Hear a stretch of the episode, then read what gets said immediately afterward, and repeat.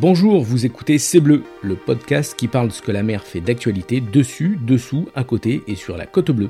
Je suis Jean-Michel Roch et je vous souhaite la bienvenue sur C'est Bleu.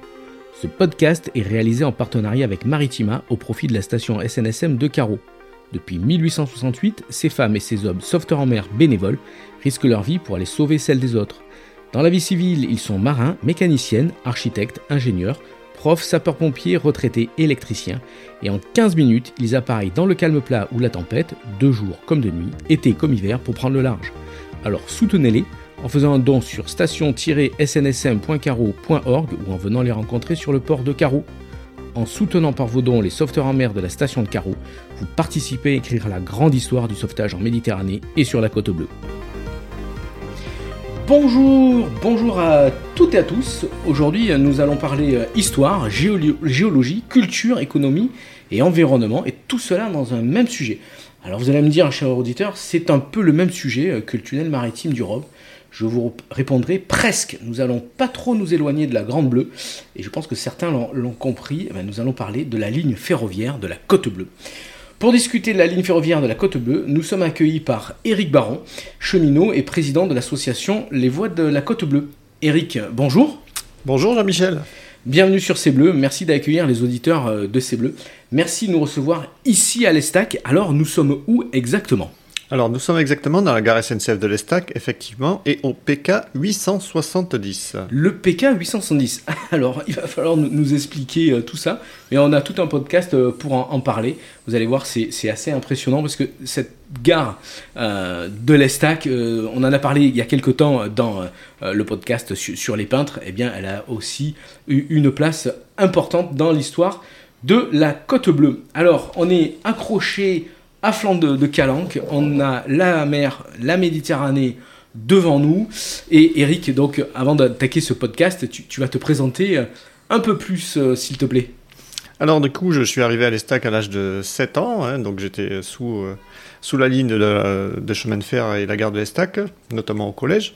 Et puis évidemment, j'allais me baigner dans les calanques de la Côte Bleue et je voyais passer le train au-dessus de moi pendant mes baignades. Donc avec la ligne de la Côte Bleue ainsi que la gare de l'Estac ont toujours bercé mon enfance. C'est la, ligne de la Côte Bleue, la, chaîne de la Nerte, donc les, calanques, les collines et la mer, c'est vraiment euh, une relation à trois et vous allez comprendre qu'on n'est pas si éloigné de, que ça de, la mer Méditerranée.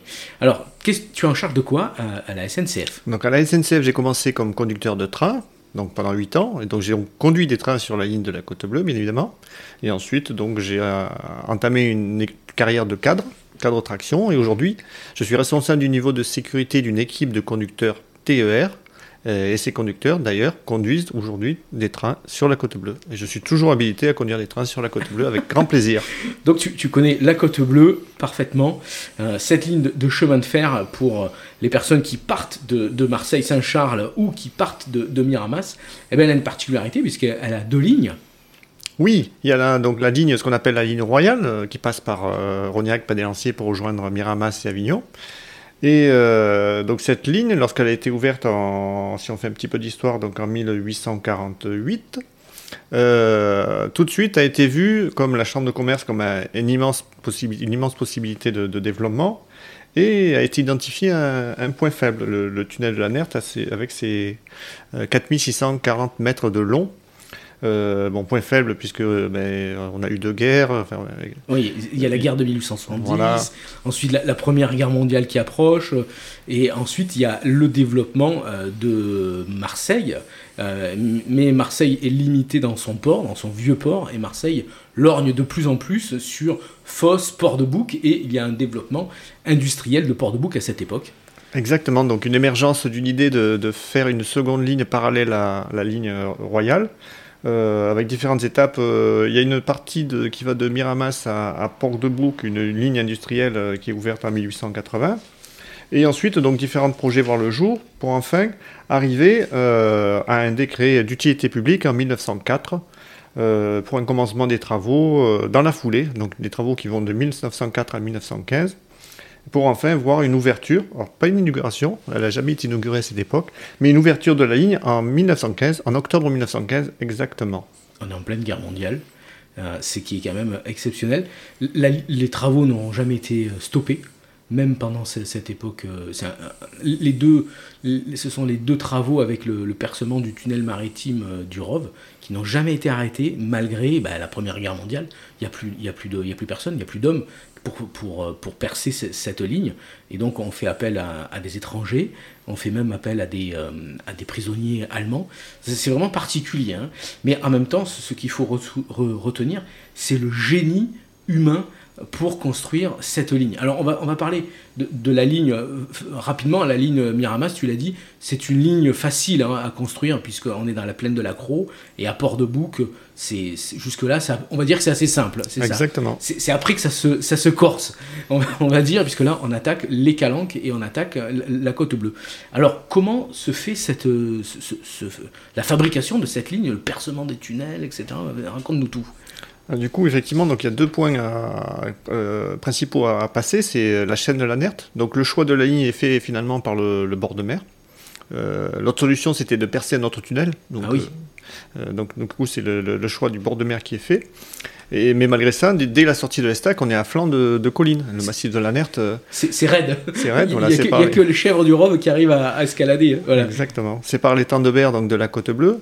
Et dès le départ, donc, ces tunnels, on est obligé de percer des tunnels et des viaducs. On a des jonctions de tunnels, viaducs qui se succèdent euh, quasiment jusqu'à. exactement jusqu'au viaduc des eaux salées. D'accord. Euh, et, comment on attaque ces travaux? Au début Pelle, pioche, échafaudage. Pelle, pioche, échafaudage Voilà, euh, abattage de tronçons, euh, perforatrice. Ensuite, bon, on a du matériel un petit peu plus technique, perforatrice à air comprimé, euh, broyeur, malaxeur pour du coup pour acheminer tous les déchets. ensuite, on arrive avec, pour la petite anecdote, donc il y a un énorme échafaudage qui est fait pour le viaduc des eaux salées, avec par-dessus une sorte de, de pont qui transporte les matériaux, donc d'une rive à l'autre, d'une rive à l'autre de, la calanque des eaux salées, mm. un téléphérique qui transporte les matériaux pour construire euh, ben, le, viaduc des eaux salées, qui est un petit peu le plus exemplaire dans la méthode de construction euh, de l'époque. Et de l'autre côté, par contre, côté Martigues, entre Martigues et Port-de-Bout, on a le canal de Caronte, qui permet de, rejoindre les temps de mer la Méditerranée. Et là, c'est un viaduc métallique qui est construit par, euh, donc sous l'égide de Paul Séjourné, qui est construit par l'ingénieur Cana, et là, on retrouve des techniques d'ouvrage qui ont été utilisées, pour la petite anecdote, sur le champ de Mars. Pour euh, les. Pardon. Pour, la Tour Eiffel, c'est ça? Pour la, enfin, Je ne sais pas, je n'ai pas vraiment la précision de la Tour Eiffel, mais en tout cas, pour l'exposition universelle, c'est sûr, cette méthode de construction a été utilisée au champ de Mars. Donc des cloches. Donc ils vont creuser les fondations, du viaduc de 40. Voilà, alors c'est ça. Au début, les travaux se font à la pelle et la pioche. Et puis ensuite, quand les, travaux, ben, l'avancée, euh, malgré la, Première Guerre mondiale, euh, on utilise des, machines euh, modernes. Et, j'avais même relevé qu'il y a des cloches de plongée qui vont être posées au fond du canal de 40. Alors c'est assez exceptionnel. Alors ça, on va parler plus tard, parce qu'il y a des ouvrages d'art, mais, mais, fantastiques. Et puis il n'y en, a, en a pas qu'un, il y, en a, il y en a des tas d'autres, des ouvrages d'art sur quelques, sur quelques kilomètres. Voilà. Alors ces, ces matériaux de construction, ils, sont, euh, ils viennent de toute la France. J'ai vu qu'il y avait de la chaux maritime qui, euh, qui arrive de Cruas, dans l'Ardèche, du, du, ciment vif euh, qui arrive de l'Isère les sables, le, sable des plages de, Saint-Raphaël et de Saint-Tropez est amené en tartane. Les pierres de taille viennent de Ruom dans l'Ardèche et bien sûr de Cassis. Donc c'est vraiment un, chantier d'utilité publique. L'État met les moyens, ça va coûter une fortune, hein, on va le voir après plus tard, le, prix au kilomètre, c'est extraordinaire.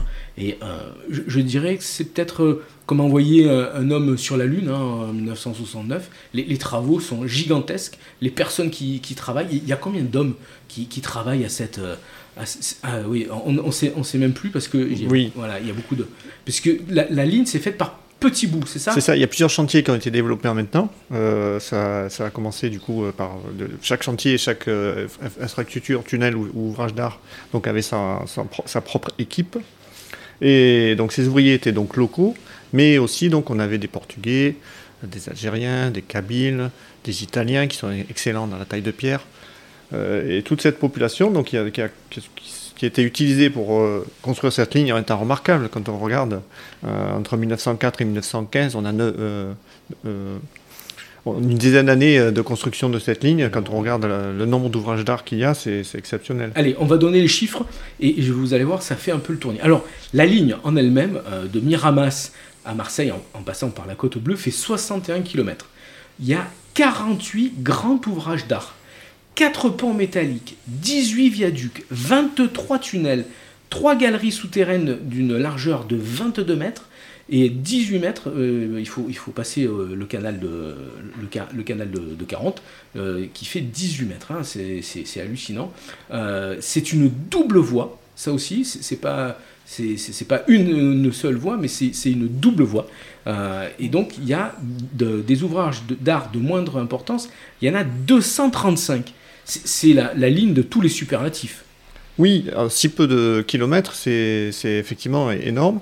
Par contre, juste pour le petit le canal, donc les 18 mètres pour le canal, c'est le canal de Port-de-Bouc, le, premier canal, mais le, canal de 40 en lui-même fait 943 mètres de long en trois parties. Ah oui, c'est ça, c'est euh, ça. Alors, le, fameux euh, Paul Séjourné, c'est le, grand euh, ordonnateur, enfin c'est le grand chef d'orchestre, on va dire. Oui, donc il travaille à la compagnie PLM, Paris-Lyon Méditerranée, et c'est effectivement un, ingénieur des arts et métiers qui est utilisé par la compagnie, qui viendra ensuite président d'ailleurs de la compagnie PLM.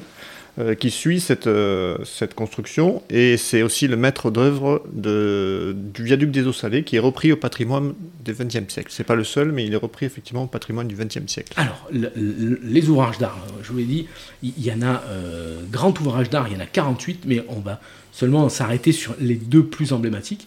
Le viaduc des eaux salées, qui est à, côté de la plage du Rouet, et, et les dimensions. Vous allez voir, il fait 115 mètres de long, 32 mètres de haut, il y a une arche avec 50 mètres d'ouverture, il y a 10 petites arches, si on, peut parler comme ça, qui font 5 mètres euh, d'ouverture.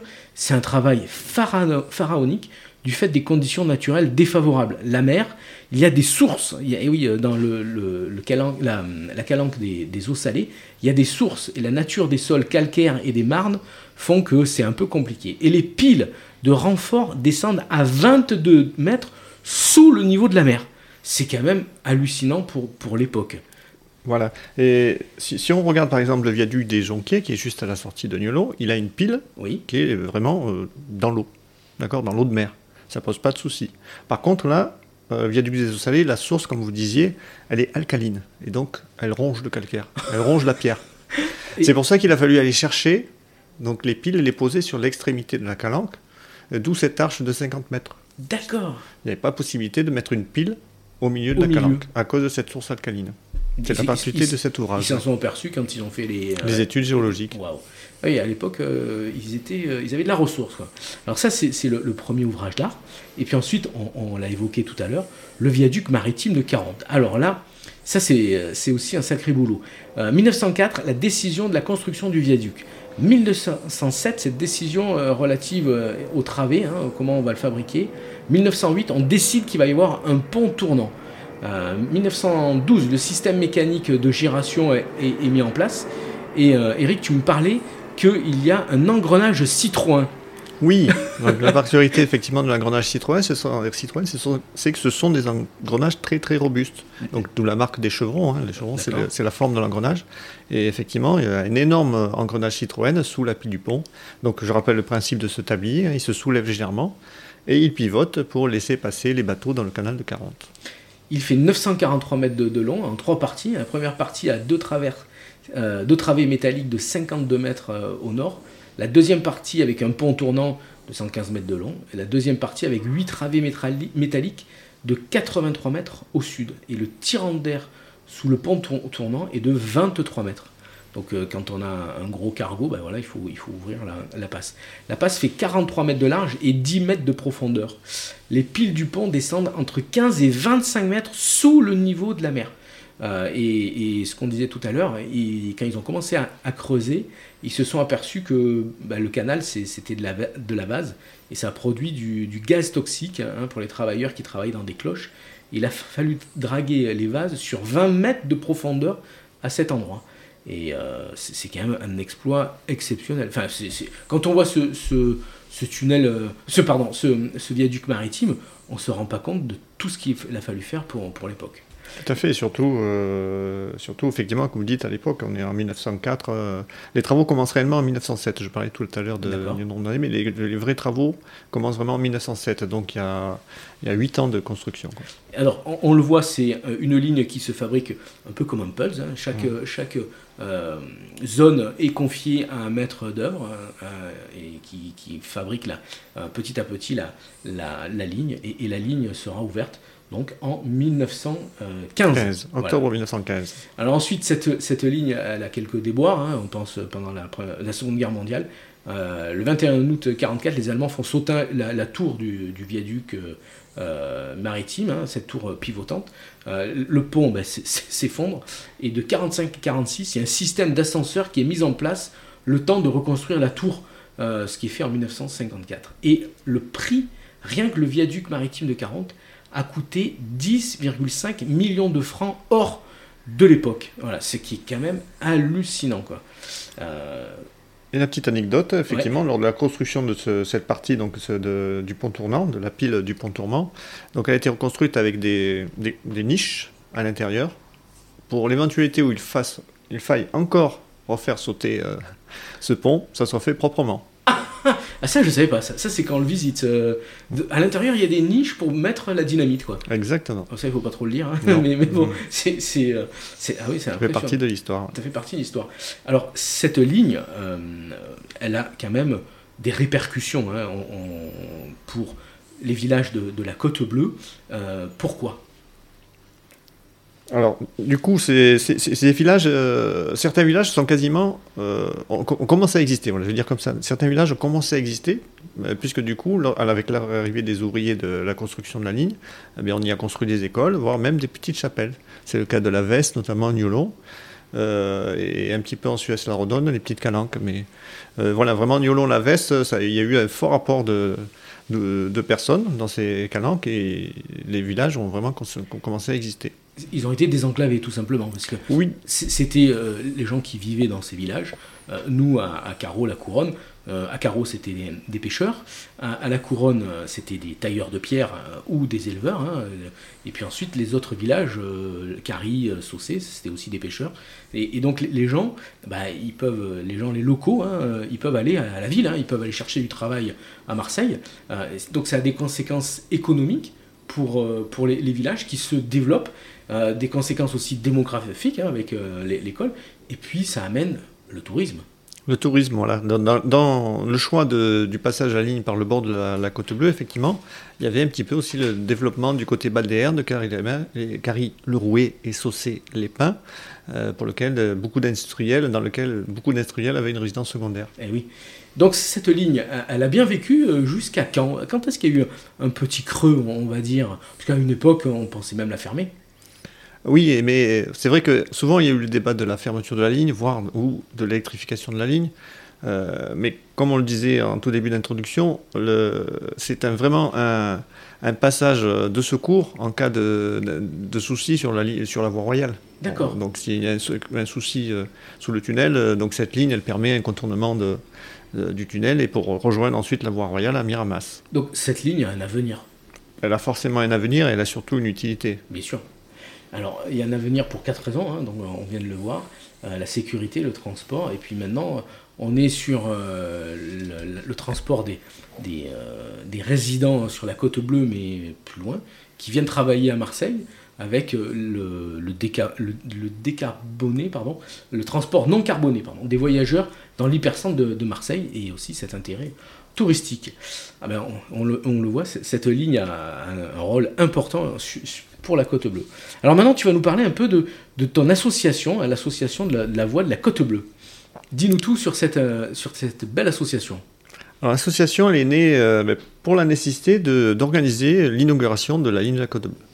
L'inauguration, pourquoi? Parce que tu m'as dit qu'elle n'a jamais été inaugurée. Elle n'avait pas été, effectivement, pour des questions de moyens et de. Ben, C'était la guerre, de 1915, donc elle n'a pas été inaugurée.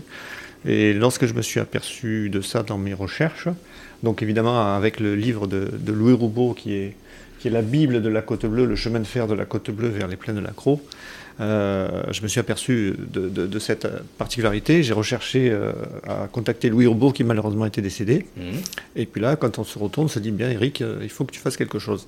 D'accord. Donc j'ai proposé ce projet d'inauguration de la ligne de la Côte Bleue, qui a eu un franc succès, mais la seule solution, c'était de créer une association. D'accord. Et du coup, là, donc j'ai obtenu euh, des budgets, surtout des communes de la Côte Bleue, de la région aussi, donc région PACA à l'époque, euh, qui nous ont permis de monter euh, une, inauguration avec donc les enfants de l'école Estac Gare, donc avec du matériel moderne à l'Estac. Donc on a fait une réinauguration avec une exposition sur l'histoire de la ligne. À Niolon, on a fait une pièce de théâtre, on en reparlera tout à l'heure. Euh, en Suisse, on parlait du patrimoine de la ligne et des ouvrages d'art. Euh, à Cariloué, on a fait une exposition avec une autre association sur. Euh, donc, on a fait des cartes, postales avec des, écrivains et des gens, des, dessinateurs, donc qui ont fait des cartes postales en pastel avec des mhm. textes et des écrivains. à Saucé-les-Pins, on a fait un, retour en arrière avec des photos d'époque et des enfants de l'école de Saucé-les-Pins sont allés sur les lieux refaire les photos d'aujourd'hui. Et donc ça a été toute une, dizaine de jours d'activité sur la ligne de la Côte Bleue. Tout ça pour valoriser ce patrimoine, puisque la gare de, l'Estac, elle est au patrimoine, c'est ça? Quels sont les Il y a des ouvrages d'art et la gare de l'Estac, elle est inscrite au, patrimoine. Aussi, oui, pour ses marquises façon Eiffel. Alors raconte-nous tout. Quels sont les, autres éléments d'ouvrage d'art qui sont classés? Alors on a euh, le viaduc de Corbière, donc de par sa distance et le nombre d'arches en courbe, et qui est entrecroisé ensuite par la route euh, départemental qui passe dessous, qui reprend aussi le même type d'architecture. On a ensuite le viaduc de la Vesse, qui est le plus long dans son style, où il sort d'un tunnel. Donc on a immédiatement le viaduc pour rentrer dans un tunnel. On a le viaduc des eaux salées, donc on en a parlé tout à l'heure pour sa particularité de large de 50 mètres. Et on a le viaduc de 40, euh, donc de sa longueur de 943 mètres, avec le pont tournant de 115 mètres de long. Et on a le PK 870. Alors là, on revient au début de ce podcast. Qu'est-ce que c'est que ce PK 870 Eh bien, euh, mathématiquement, c'est le chiffre le plus important qui sépare Paris de ce point. C'est-à-dire qu'en France, il n'y a pas de PK plus important. Les, toutes les lignes sont kilométrées au départ de Paris. D'accord. Euh, donc celle qui existait à l'époque. Et donc le PK le plus important en France, c'est ce PK-là, 870, qui est à la gare de l'Estac. D'accord. Donc ça veut dire que si on longe la gare euh, les, les, voies de chemin de fer à partir du PK 870 qui se trouve dans la gare de, l'Estac, on remonte à Paris, il y a 870 km. Exactement. Waouh. Mais tout ça, ça nous en apprend beaucoup, beaucoup. Alors, on va terminer ce, petit podcast euh, sur les, recommandations, puisque la ligne a été euh, fermée temporairement pour, pour des travaux. Elle a réouvert, c'était cette année au mois d'avril, si je dis pas de bêtises. et il y a des choses à faire et à ne pas faire sur les voies. Explique-nous tout, euh, Eric. Comme on disait, la particularité de cette ligne, c'est qu'elle est entrecoupée de viaducs et de tunnels. Donc, ce, qui, est, ce qui est bien tentant. Euh... Ce qui est bien tentant pour se rendre à les Calanques. Voilà, pour aller à la plage l'été. Chose qu'il ne faut pas faire. Chose qu'il ne faut pas faire, puisqu'évidemment, euh, ça a des inconvénients, ce qui fait qu'on n'entend pas le train arriver. D'accord. Euh, il y a l'effet de souffle aussi à tenir compte, c'est-à-dire que même sans être sur les rails, on peut se faire happer par le train. Donc il est formellement déconseillé et strictement interdit de se promener à proximité ou évidemment sur les rails.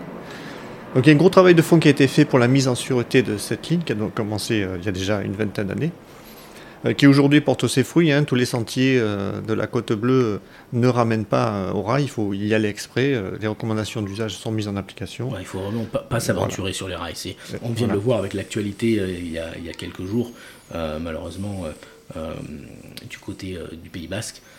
Vraiment, il ne faut pas s'amuser à aller sur, sur les rails. Euh, c'est vraiment euh, fait pour les agents de la, SNCF qui eux connaissent euh, les, horaires des trains. Il faut, non, c'est même pas les Oui, c'est des précautions à prendre. Voilà, c'est vraiment... Il y a des mesures à prendre. Voilà. eh bien, on va terminer ce podcast par le meilleur souvenir. Tu, tu, as commencé à nous en parler. Le souvenir sur, sur cette ligne ferroviaire de la Côte Bleue.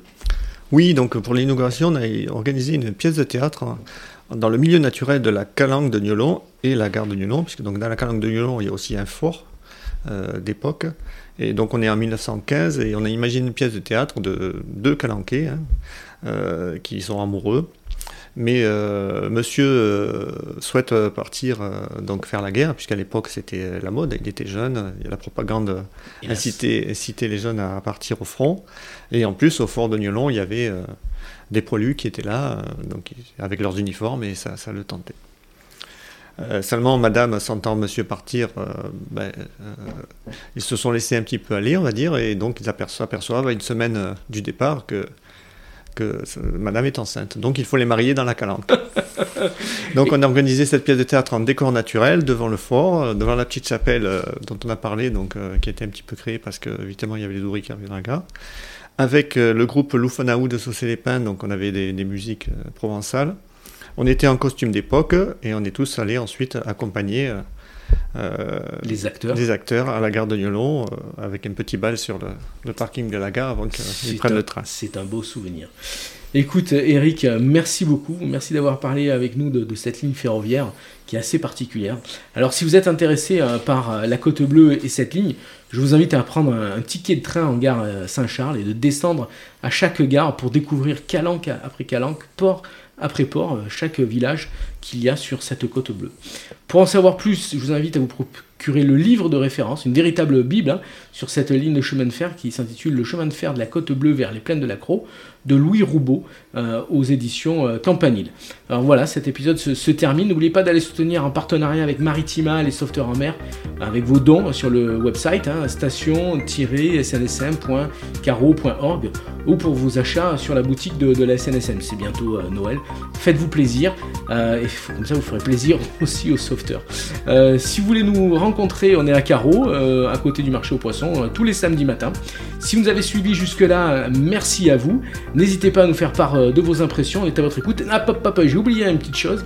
Euh, Michelin et la SNCF euh, sortent, éditent un, livre qui s'appelle Vacances en train, 40 voyages sans voiture pour parcourir la gare, la France de, gare en gare. Et évidemment, on parle de, de, la côte, de la, ligne ferroviaire de la côte, côte bleue. Alors n'hésitez pas non plus à nous faire part de votre actualité en rapport avec la mer, ici sur la côte bleue, entre l'Estac et la Vera. On se retrouve dans quelques jours pour un nouveau podcast de C'est Bleu avec un nouvel invité. Eric, merci et bon vent. Merci, merci à vous. Merci, merci.